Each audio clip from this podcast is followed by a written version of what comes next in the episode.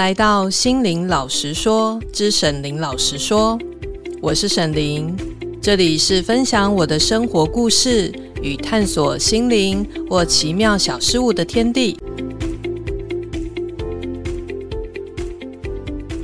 大家好，因为呢，很多人对于我自己探索心灵的道路很感兴趣，那我们今天就来聊一聊关于我自己的觉醒之路。之前有说过，因为我从小就诞生在一个佛教家庭，很小的时候就开始跟着大人们拜拜礼佛。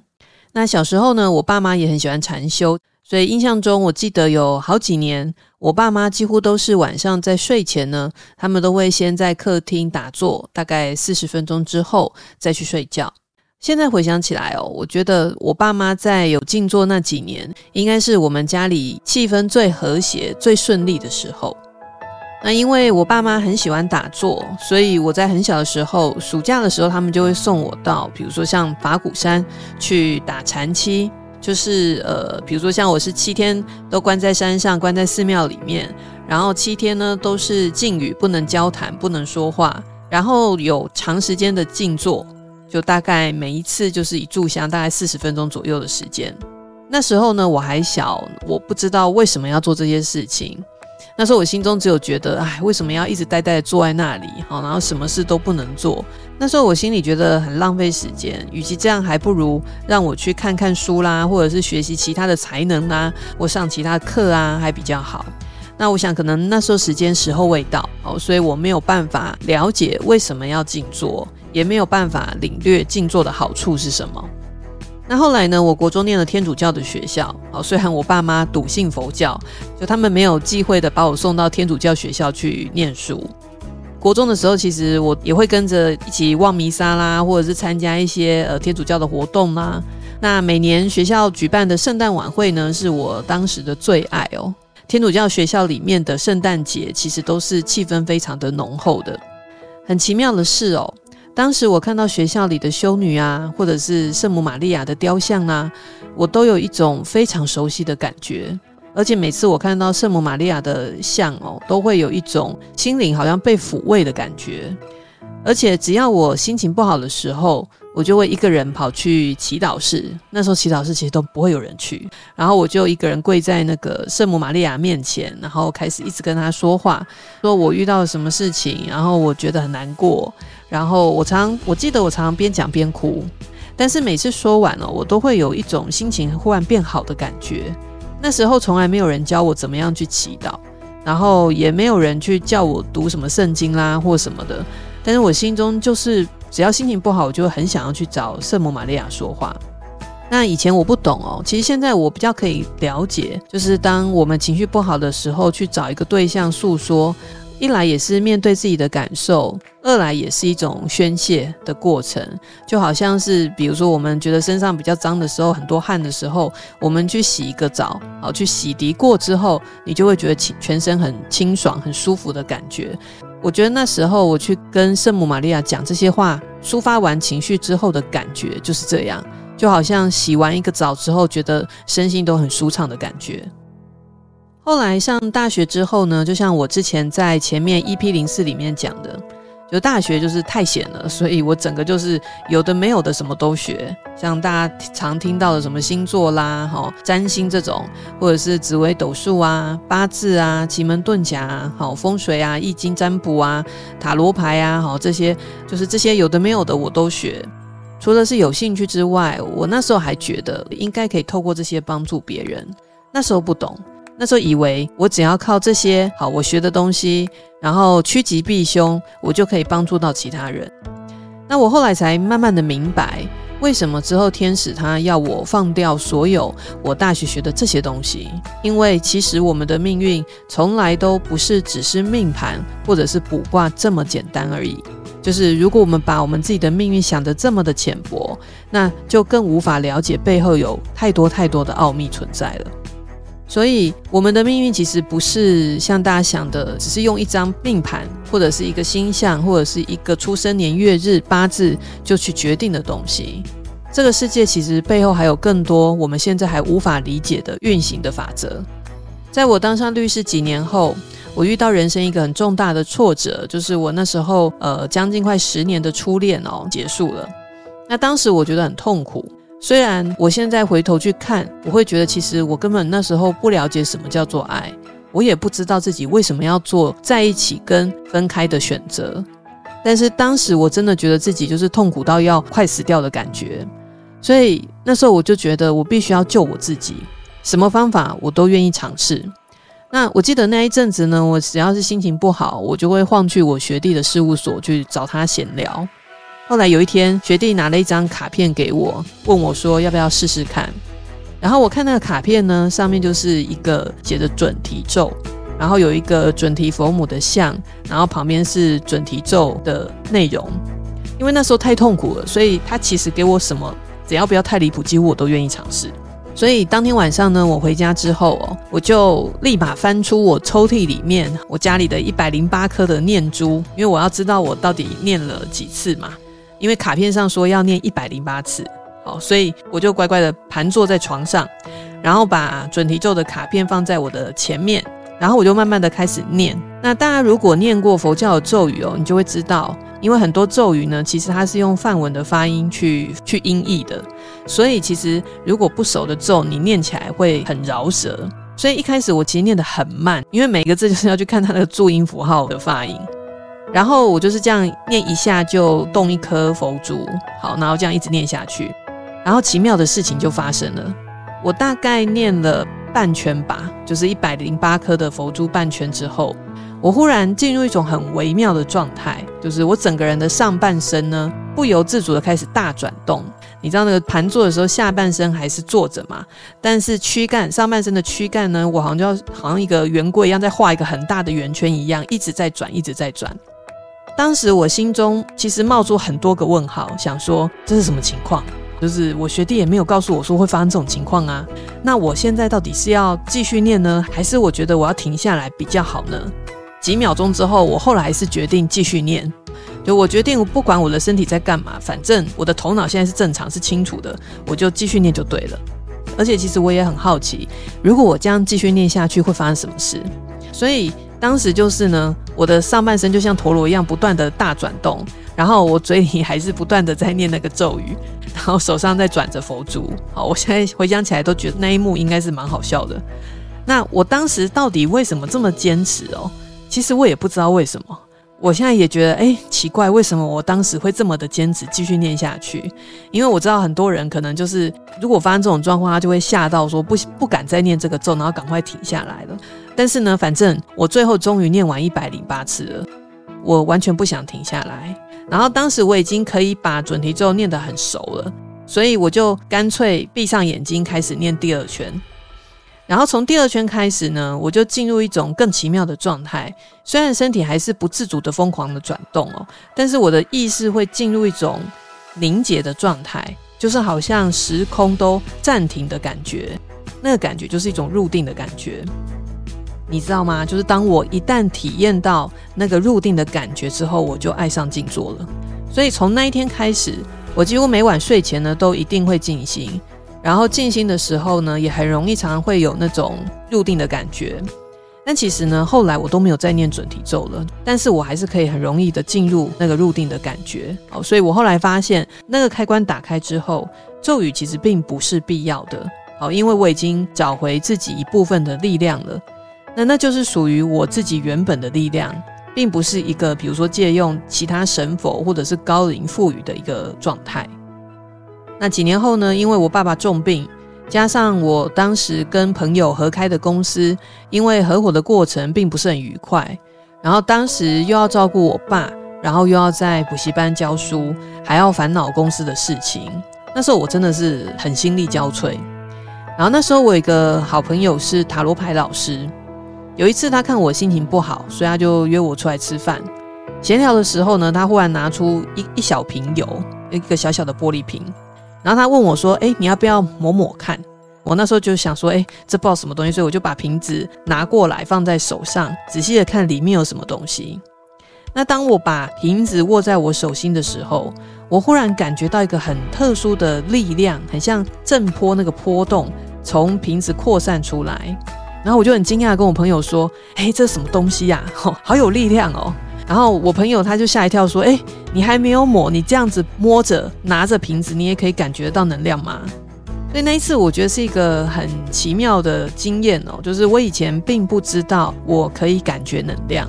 那一次是我第一次发现说：“哦，原来我的手还可以感应到能量，也可以用手去仔细的分辨那个能量。”就它不是只是大或小、有或无的状态，就你还可以去感觉到它的流动啦，或者是它是轻的还是重的啦，哦，它是冷的还是热的，好，很细致的感觉。那一次之后呢，因为我是一个好奇心比较强的人，所以我后来有事没事就自己会用手去感觉一下能量，好，就什么东西我都想要去试试看。那这是很有趣的，就是因为当你常常练习的时候，你就会发现，嗯，其实很多说法不一定都是呃外面的人讲的，或者是书上写的，或者是大家常常在说的，好，不一定都是对的。比如说，很多人会觉得说啊，水晶才有很好的能量，但是你知道吗？其实有时候像路边的电线杆或者是水泥墙，它都是有能量的，甚至有的能量真的会让人觉得很舒服的，更何况是树木或者是花草。比如说，你光用手去轻轻的触碰树，不管你有没有碰到，甚至只是在它的旁边，如果比较敏锐的人呢，你可能都可以感觉到那个树它的力量跟它带给我们的影响。每一个东西其实都有它的能量，就像爱因斯坦说的“万物皆频率”嘛，都是有它的振动频率存在，并不是只是像大家讲的说哦，水晶的能量才是好的。其实。我告诉大家，有些水晶能量也不一定好啊。但是没有办法感应的人呢，他其实很难察觉跟发现的。他都只能够透过，比如说别人的转述或别人的描述，去知道一些些的概念。所以有时候我都会跟上我魔法花草课的学生说：你们一定要练习自己能够正确的去感应那个能量。好，不要去被一般民间的说法，或不要去被别人的说法左右或者是影响。你一定要练到那个程度，那这个都是可以训练的。好，能量的东西都是可以开发跟训练的。那后来呢，我就去上了魔法游老师的课。我还记得他，我去上他第一个课就是七大脉轮的课。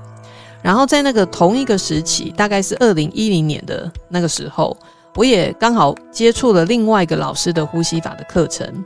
所以这两个课程应该算是我这一辈子转向，就是接触新时代 New Age 的一个开端。那从二零一零年到二零一二年呢，在天使的指引之下，我大概上了几十种的身身心灵的课程，包含国内的系统、国外的系统、国内的老师、国外的老师。这些课程当然有的不错，但是有的其实说真的也不一定是真的很很好、很适合。但是我现在都可以了解为什么当初天使都要我去走过这些体验。好因为如果没有透过那些体验，其实我很难了解台湾身心灵圈的样貌，就大家到底在做什么。只有当我走进去，然后亲身的去体验，我才能够真正看见许多真实的状态。好，这个台湾身心灵圈的样貌，我以后可以慢慢的跟大家分享。这也是一个可以是一个很有趣的一个话题。那毕竟呢，我们这一集是要聊聊我的觉醒之路，所以哈，先把重点拉回来。那在我上了一大堆心灵成长的课程之后，在二零一二年的十月二十四日的晚上，我的指引要我去听一场演讲。其实那一天呢，刚好就是我的生日。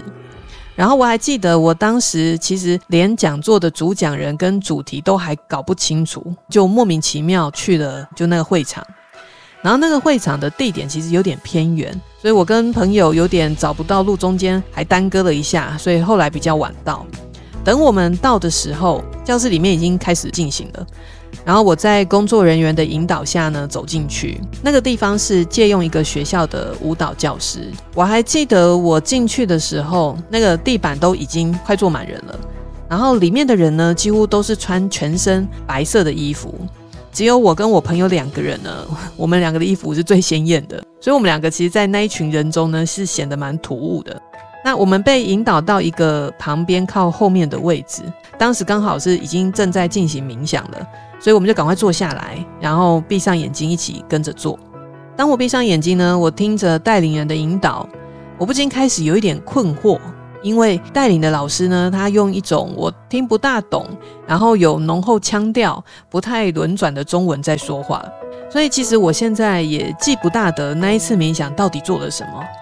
那等到冥想结束之后，带领的老师开始分享，我才知道说哦，原来他是加拿大的华裔，然后来到台湾不久。然后那些分享，说真的，其实我也听不大懂。一来是口音的问题，二来是呃一直在说，我记得一直在说觉醒是什么，哈，跟觉醒有关的内容。那其实并不是我当时有兴趣的主题。当时呢，纯粹是因为我老板叫我去，就天使他叫我去，所以我就去了。后来要结束的时候哦，我印象很深的是，当场代言老师就问大家：“你们想要觉醒吗？想觉醒的举手。”然后我就看到全场几乎所有人都很迫切的举起手来。那我跟我朋友两个人心中不禁暗暗觉得，这是什么邪教团体吗？他们在干嘛呀？然后我们就很做自己的，完全都没有举手，因为我们真的不知道在干嘛。那时候我们也真的不知道他讲的觉醒是什么，而且更不知道为什么需要觉醒。那在那一次的讲座结束后哦，很多人就开始排队找带领的老师说话。那我跟朋友呢，因为很好奇老板叫我们来的目的，所以我们就硬着头皮去排队。好，然后刚好我们就是排到最后一个。那终于轮到我们的时候，老师身边围绕着一大群的学生，想听他说话。老师问我们有什么问题，那我们就说我们想问哦，为什么要觉醒？什么是觉醒？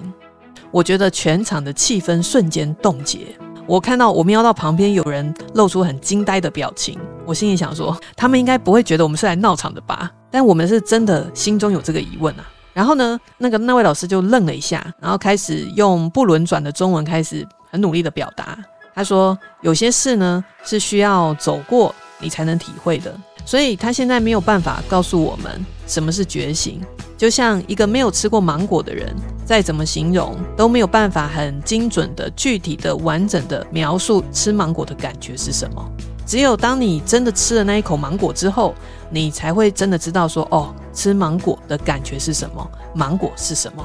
所以听完那位老师说完之后呢，我跟我的朋友呢，有心中有更多的问号了。但蛮奇怪的就是。我走出会场的时候，我还特别去拿了一张 DM，就是这位老师呢开了一个觉醒的僻静营，我当时才比较清楚的知道他的名字叫 Amira。然后呢，我看了 DM 之后，我就跟我朋友说，哎，我想要报那个十天的僻静营，因为它其实 DM 上面有两种，一个是十五天，然后一个是十天。好，但是因为我我没有办法待那么久，所以我就是想说我要报十天的僻静营。虽然当时呢，其实我连。什么是觉醒都不知道。哦，虽然他的僻静营费用超级昂贵的，但我就是一个好奇心很强的人，我想看看说，诶，如果我去了会发生什么事？僻静影的第一天呢，刚好就是我朋友的生日，这是一个多么奇妙的巧合。僻静影的第一天上午，老师在静心的时候有提出几个问题，要我们边静心边思考。然后后来呢，就是长时间的静心，大概每一次就是做一个小时。整个过程当然都是静语。当你没有静心的时候，你就要搭配很慢很慢的走路，因为老师要求我们把每一个动作都必须要放得很慢。其实当时我不是很懂为什么要这样做，但是那时候我觉得反正我都已经来了，所以我就尽量的乖乖的照老师教的方法去做。然后呢，老师会一直强调，要觉醒的话，你就要把自己塞在眼睛后面看这个世界。所以当时我很有趣的就是，我常常不小心瞄到很多同学都变成斗鸡眼，因为要很认真、很努力的把自己塞到眼睛后面。所以那时候对我来说这个有点困难，尤其一开始的时候，我觉得硬要把自己塞到眼睛后面，是真的会塞到最后眼睛很痛，头很痛。所以当时我呢，只好想说，既然我不会把眼睛塞到后面，那我至少我可以做的就是慢慢的练习缓慢的走路跟长时间的进行，我就先把这些做好再说。但现在哦，其实现在的我我已经可以完全理解什么叫做把自己塞在眼睛后面看这个世界，好，因为那其实是当你觉知到一个程度，它自然而然就会带来的结果。当你很认真的把心里的力量都收回在自己身上，而且要凝聚到一个程度，你自然而然就会用真正的我跳脱那个肉眼去看这个世界。然后那时候，因为老师已经练到一个程度嘛，所以他可以很容易的做到。但对于当时我们是初学者来说，因为力量都还没有凝聚，其实真的是一个蛮困难的事情。然后到了僻静营的第二天，还是持续一整天的静心，不能说话，然后都没有什么变化。在心还没有稳定下来之前，都不能出去，所以都只能待在教室里面。唯一要做的就是练习呼吸、觉知，然后看着自己，观看自己所有的想法跟念头。那静心的时候呢，我其实还是跟以前都一样。我原本就蛮容易在静心的时候达到一个很定的状态。那时候还不不懂，那时候我还会偶尔跑到外太空去，好，就是意识会飘到不同的时空去。但是第二天呢，我还是没有办法真正的了解老师说的“从眼睛背后去看世界”这句话的意思。到了第二天的晚餐前，老师要一个一个检查每个人的眼睛，还有觉知状态的时候，其实那时候我记得我觉得非常沮丧。我真的不懂什么叫做塞到眼睛后面，所以那时候我还想说，诶，我是不是应该要偷偷的去把东西收一收，然后呢，叫一台小黄溜走，溜下山回家。但还好，我觉得我现在很庆幸，当时我没有真的这样做。到了晚上，就是第二天的晚上，原本都安静无声的进行呢，忽然有了变化，就是老师开始放了音乐。那我在那些旋律里面哦，我忽然非常清楚的看见，就我的脑海中接续播放自己总共七个前世死亡时的画面，它是一个一个一世一世一世，就是一世死完就连着下一世，然后那一世死亡再接着下一世，就是一个一个播死亡的那个场景的画面，然后每一次都很逼真的呈现在我的面前。不论是画面很逼真，还是当时的感受很逼真，还是当时的气味啦，或者是五感啊，各种观感上面都非常的清晰跟强烈。甚至我最后看到的那一世死得很惨的那一世，还在我面前重播三次。然后当下呢，我很震撼，我震撼到我不知道该怎么形容，不知道该怎么描述。我以前就相信轮回，我也相信前世今生。我之前在其他集我有说过嘛，我小时候也就梦过我的前世几次了。但是这个跟你头脑清醒时，脑海中清晰的看到七次死亡时的画面，这个是真的非常非常的震撼。然后那些前世呢，就像电影一样，我看着我自己在那些电影里面，那时候的我是完全深陷在角色里面的感受啦，或者是纠葛啦，爱恨情仇的纠葛啊。然后我看到我自己被情绪的那些浪潮淹没，被烦恼跟痛苦不断侵蚀，所以当下我忽然有一种很深的领悟：哦，原来那个我一直都在，就是不论是被伤害的我，还是伤害别人的我，不论是哪一世的我，在一次一次又一次的轮回当中，一定都有一个真正的我，那个不灭的我存在在背后。所以我绝对不只是我现在。我今生挂着这个名字的我，我觉得我绝对不仅只是这样而已。但接下来我就会有个疑问了，那究竟我是谁？所以第二天晚上，我有了这样的领悟，我开始有了一种很强烈的企图心，我想要觉醒，不管觉醒是什么，就我就是要觉醒。到了第三天的时候，我一直看到自己头部里面忽然在发光，刚开始呢就很像一个小小的钻石在闪烁。然后后来随着呼吸越来越扩展，从原本米白色的光泽，慢慢的变成很饱和的亮白色的光芒。那很巧的是，到了第三天晚上静心的时候，老师就说呢，要教我们用意图打开觉知之光。我才明白说，哦，原来其实我早上看到的光呢，应该就是觉知之光。然后老师引导我们跟觉知之光汇合的时候，我突然开始狂咳，就是那种咳到干呕的感觉。突然明显感觉到自己跟自己的灵魂好像合体的那种感觉，这是一个嗯很难描述的感觉。虽然灵魂原本就在，虽然这一世的我也都在，但是那个感受却是完全不一样的。好，这个其实很难解释。然后呢，我清楚的听到一个声音说：“你过去所面对的一切困难，都是为了把你带到这里。从今天开始，你会开始了解。”那些苦难的幻象都会消失，然后还有很多的事情要去做。然后接着呢，我就看到宙斯、弗雷亚女神，还有其他三位我不知道是谁的，哦，就是穿着白衣白裙的希腊女神，还有我的指导灵，他们都站在我的前面。然后宙斯就对我说：“意念的力量很巨大，可以排山倒海，善用你的意念，也要小心使用你的意念。”后来还有很多的上司跟我挥手，然后他们告诉我说，只要我祈祷，他们就会出现来帮助我。好，但但其实呢，如果跟我熟就知道，我的个性我是很少要求帮助的，所以我其实也很少召唤他们。到了僻静营的第四天，我开始慢慢抓到诀窍，好像开始知道说什么叫做从眼睛背后去看这个世界。然后第四天呢，除了室内静心外呢，老师就开始让我们走到户外去静心，然后练习用百分之九十的觉知去看这个大自然。在走回教室的路上哦，我惊讶地发现，原来花草树木其实都会说话。我有听到他们在讨论着我们哦，就是觉得我们这些人很怪，因为大家都要异常缓慢地走路，像丧尸一样。电影里面嘛，丧尸那个走路异常的缓慢。而且会因为很缓慢，所以就看起来好像有点僵硬的感觉。而且呢，每一棵树都有不一样的个性哦。然后有的很活泼，跟人很像啊；有的很活泼，然后有的很自闭。我开始了解到，哦，这个就有点像是收音机的调频一样。其实万物都有不同的频率，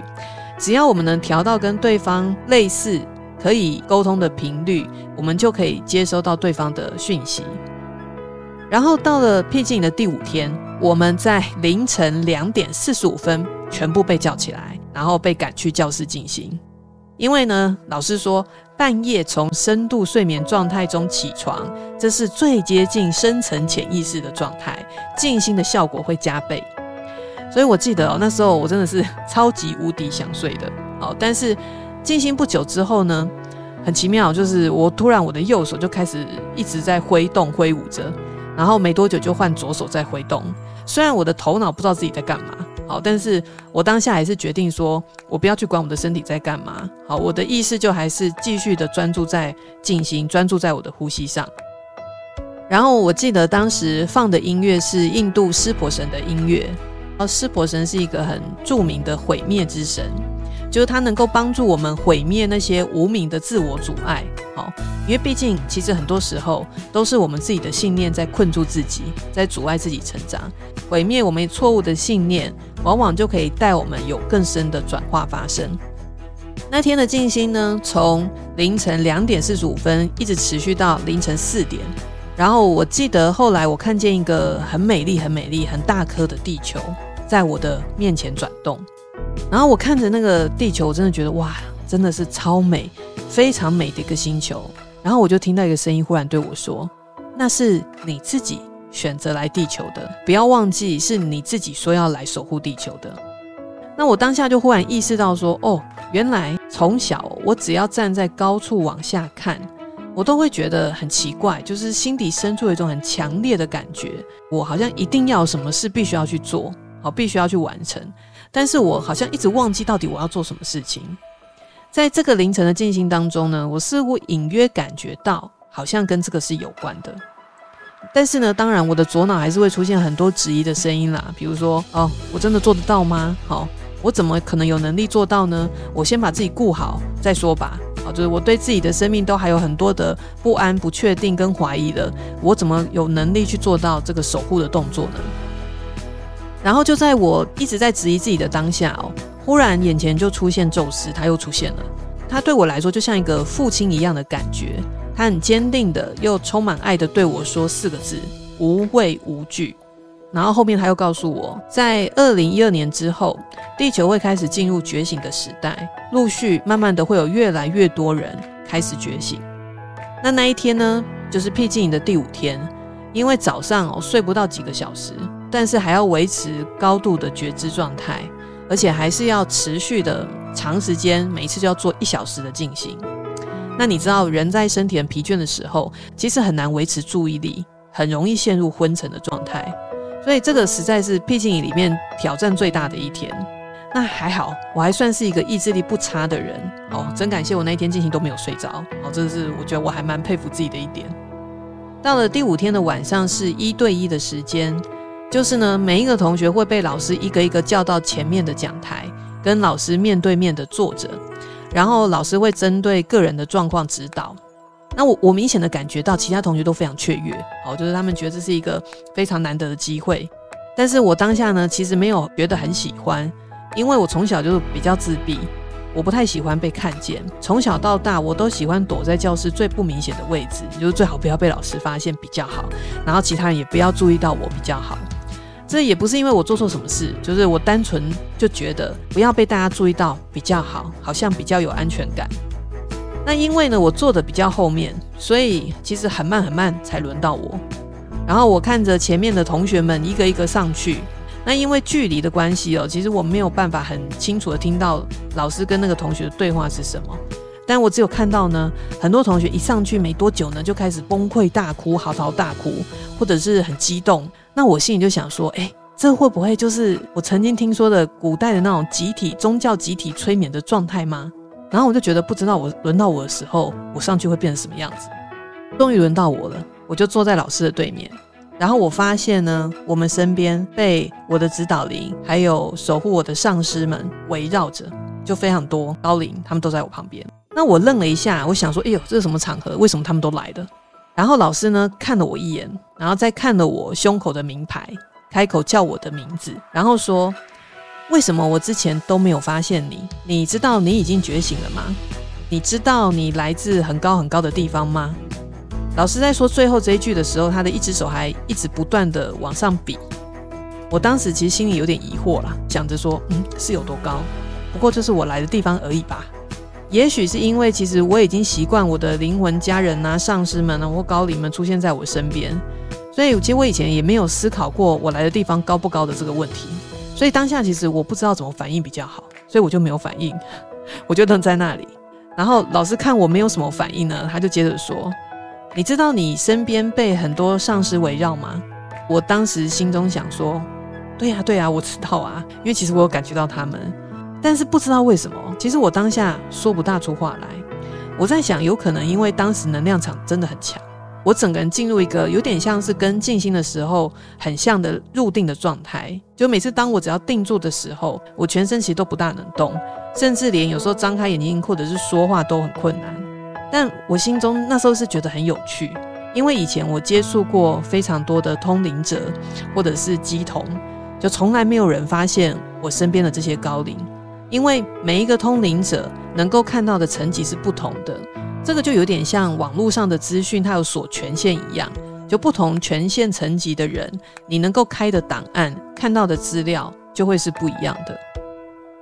然后老师接着对我说：“你前世就已经开悟过了，你这次是想要用不同的身份来体验不同的感受。那因为已经开悟过，所以其实你只要找回那个感觉就可以了，然后就回到自己的位置上了。”但是我心中其实有很多的困惑，但是我很清楚，该做的功课呢，还是要继续认真做就对了。好，因为很多事其实必须要透过不断的练习跟运作，才能够累积出那个力量出来的。所以我还是决定暂时先放下那些困惑、那些疑惑，也暂时都放下老师跟我说的那些资讯。我觉得我还是得回到一个最单纯的部分，就是每天。好好的练习好觉知，好好的静心，好好的认识自己所有的念头跟想法。所以在僻静营的后面几天，我更专注在我自己，不论是脚走的每一步，或者是手的每一个动作，然后全身的移动，我都尽量放慢的去感受、去觉知。因为觉醒不是一个终极的任务，觉醒就只是一个开始。觉醒就好像是你睡了很久很久。就终于有一天，你有机会张开眼睛。然后，当你张开眼睛的时候，你是精神饱满，还是睡眼惺忪？你是马上起床呢，还是你想要回头继续去睡回头觉？每个人的状态其实真的都不一样。好，所以为什么大家会发现，我现在几乎不太会讲到觉醒这个概念？我在上课的时候几乎都不会提到这个概念。因为讨论觉醒了没，其实没有太大的意义。因为有非常非常多的人觉醒之后呢，又继续回去睡回笼觉，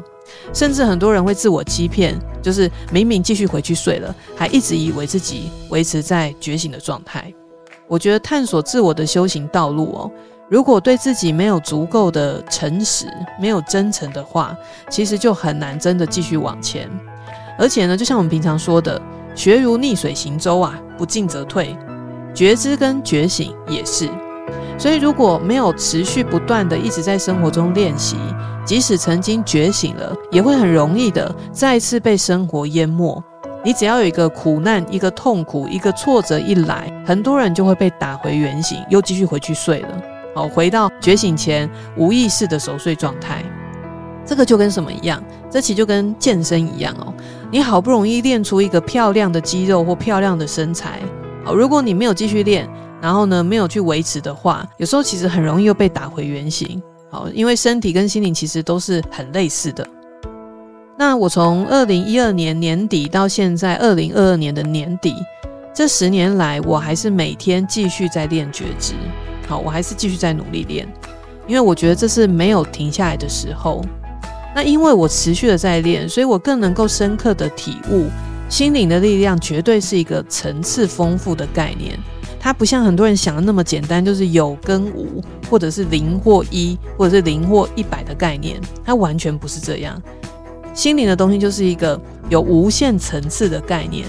只有当我们愿意谦卑，然后不自满的在生活中的每一天继续练习，你才有可能知道更深的境界是什么。所以我常对学生说，心灵的修炼、觉知的练习，绝对不是练给别人看的，因为一般人其实根本看不出来。如果我们只是很表浅的觉得哦，一个人好像外表很平静啊，很和善呐、好像充满光与爱啊，他就是一个有在修炼的人的话，那其实我们真的把心灵的东西想得太肤浅了。